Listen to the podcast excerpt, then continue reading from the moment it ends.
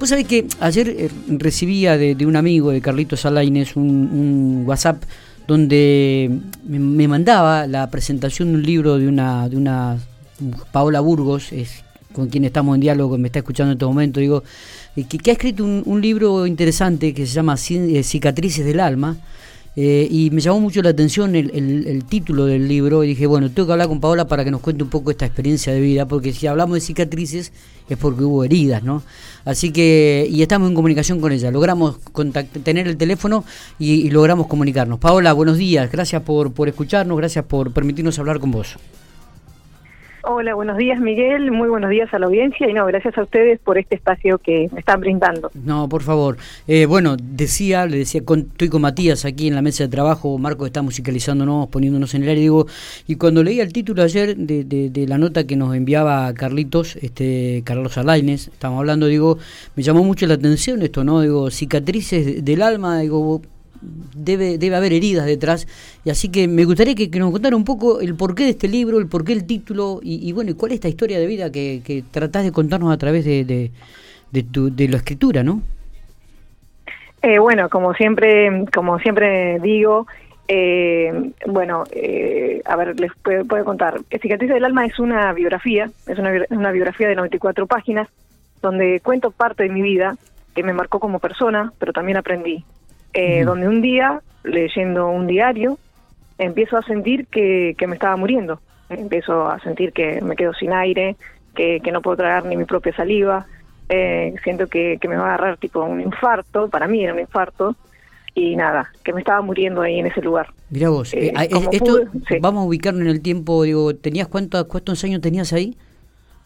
Y tenía cerca de 28 años. 28, ¿y estabas acá en Pico? Sí, no, no, en ese momento estaba en Buenos Aires, estaba en Buenos Aires. Bien, o sea que fuiste a tomar un eh, café como puede hacerlo cualquiera de nosotros y comenzaste a tener este tipo de síntomas. Sí, sí, estaba perdiendo mi segundo embarazo, eh, estaba, por supuesto, eh, mi, corazón estaba roto, estaba muy, muy triste, mi cuerpo estaba bastante agotado, había era de un embarazo de, poquito tiempo, pero eh, lo había sufrido bastante con contracciones y cosas así. Así que bueno, pero nada, me llegó esto y como pude, tenía eh, cruzando la calle la clínica, eh, voy a la guardia y bueno, nada, le digo a la doctora me estoy muriendo, que por favor me ayudaran, que llamaran a mi marido porque yo me estaba muriendo. Bueno, la médica ahí en ese momento me dice que podía ser el estrés de, de todo lo que estaba pasando, me decía que me quedara tranquila, que no tenía nada, pero yo le digo, yo me estoy muriendo, yo me moría ahogada, sentía que mi corazón explotaba en ese momento. Eh, bueno, de eso hasta que llegué a una psicóloga pasó, pasó un tiempo, realmente nunca había escuchado lo que era un ataque de pánico. Y ese miedo se adueñó de mí, eh, de mi cuerpo y de mi mente, ¿no? Y hasta que llegué a la, a la psicóloga y más allá de todo su trabajo y después pasar a un psiquiatra, eh, caí en un pozo depresivo ya eh, estando en el pozo depresivo, tuve intento de suicidio, estuve internada en dos neuropsiquiátricos y nada, salí, logré salir de ese pozo depresivo. Cuando logro salir, eh, sigo luchando por un sueño que tenía, que ya venía llevándolo hace ocho años, que era el de ser mamá, y logro el poco tiempo quedar embarazada. Cuando quedo embarazada, eh, como siempre digo... ¿Tu pareja siempre estuvo a tu lado, digo? Siempre estuvo a mi lado, eh, sí, sí, siempre me acompañó. Cuando logro quedar embarazada, tener a mi niña, que se llama Luna, hoy tiene 10 años, como siempre digo, logré tocar el cielo con las manos.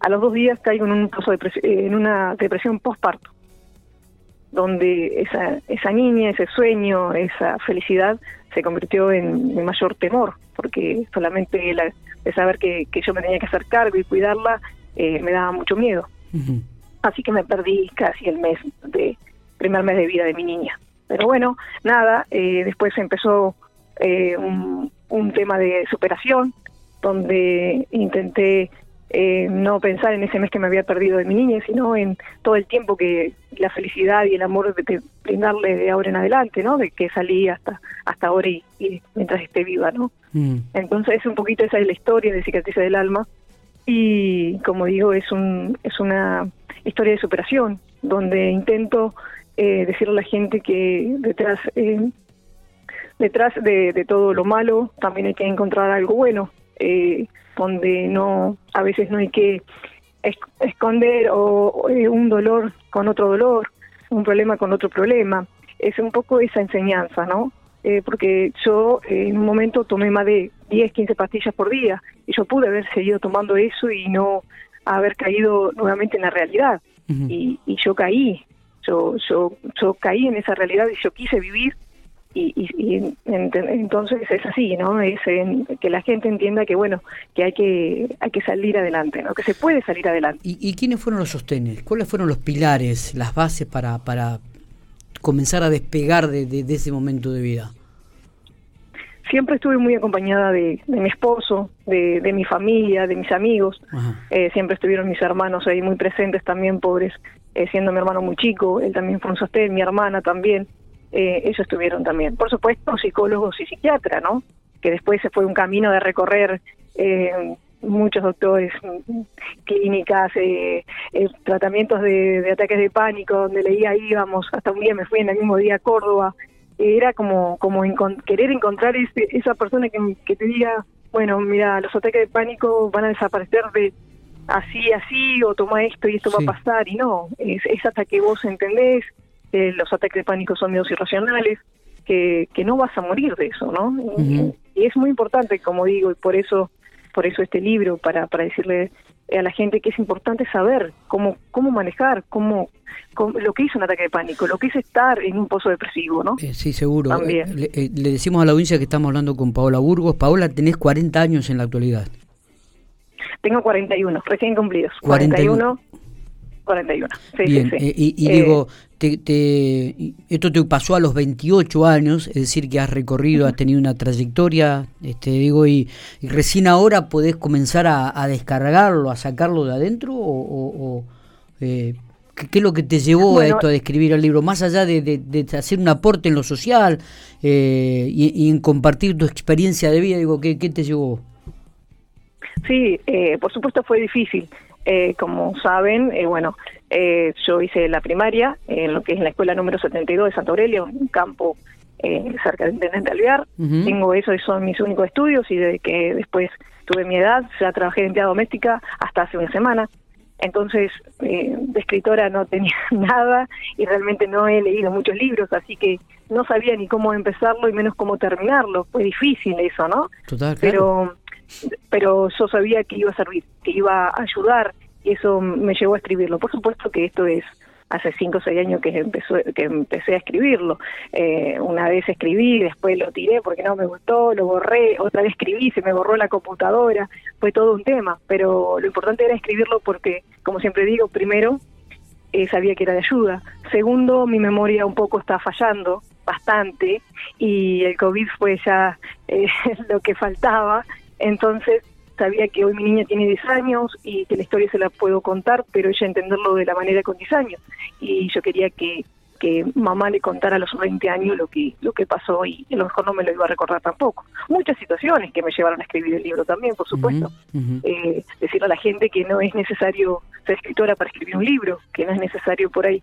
Uno dice, no, pero ¿qué voy a hacer si yo no sé? No, sí, pues es el, el tema es querer Totalmente. Eh, Paola, em, viste que una de las cosas que, más impacta en, la vida es cuando uno comienza a compartir la, la, propia historia de uno, ¿no? Cuando uno comienza a compartir la vida, digo, es, es lo que porque es lo que uno ha vivido, es lo que uno ha sentido, es lo que uno ha experimentado, es lo que uno ha compartido y es lo que uno vive, sigue en la actualidad, ¿no? Y, esto que, eh, este, este proceso de superación que has tenido, creo que este, vale la pena que, lo podamos tener y que te agradecemos mucho que los puedas compartir también con nosotros. Eh, en, en estos momentos estás este, sin ningún, estás tomando medicamentos o estás eh, en, un, en un estado de, tranquilidad familiar, un equilibrio total de tu, de tu persona? Eh, gracias a Dios hoy puedo decir que estoy tranquila, estoy viviendo en mi hogar, en la, en la ciudad de acá de General Pico. Eh, hace un año y pico trabajaba en el campo. Hoy estoy tranquila, eh, como es que te iba a decir, eh, estoy bien, pero sí tomo una medicación. Tomo una medicación que por ahora no la quiero dejar, no, no, no sé si no me siento preparada, por ahora no la quiero dejar. Sigo sufriendo ataques de pánico, por supuesto son más leves, lo sé controlar, por supuesto que en cada presentación o en cada nota o por ahí me escuchan un poco medio hablando rápido, medio como que me trabo y me olvido las cosas, también es porque estoy pasando por pánico, pero pero como le digo, se puede, se puede, ¿no? Sí, sí, Eso es, eh, es, así, es lo que lo que cicatrices del alma te quiere decir, que se puede salir adelante. Y como, como dije anteriormente, intento que la gente vea y encuentre, eh, intente encontrar, ¿no? De, como siempre digo, de todo lo malo, algo bueno y, y, nada. Eh, Paula Burgos, la autora de Cicatrices del Alma, con todo lo que pasó, está de pie y eso es lo que más o menos quiero dejar. Está bien, perfecto, eh, se entiende perfectamente. Recordamos a la audiencia que este libro lo van a poder comprar en, aquí en la librería Rincón del Arte y en textualmente este, o por la venta web en www.tintalibre.com.ar. ¿Está bien esto, Paola? Está, está muy bien, está muy bien. Bueno, y, y recordar, ¿no? Para este domingo. Creo que te había llegado la invitación, como dijiste. Eh, tengo acá, sinceramente, miré un poco lo que Carlito me había enviado eh, y no, no, no, miré la invitación, pero me voy a detener a, leer completo el mensaje de él. ¿eh? eh. bueno, nada, yo, yo le digo a la gente que los invito a Peña el Alero en la calle 24, este domingo a las 7 de la tarde. Ahí voy a estar presentando Cicatrices del Alma. Eh, junto a la gente sí, de, la comunitaria del CAC, y bueno, eh, Fabiana Silva que también me está ayudando en esto, eh, como siempre digo, por ahí cuesta, ¿no? Eh, cuesta estas presentaciones, eh, ir a estas charlas, porque, bueno, Secretaría del Alma es una historia de superación y de miedo, por ahí.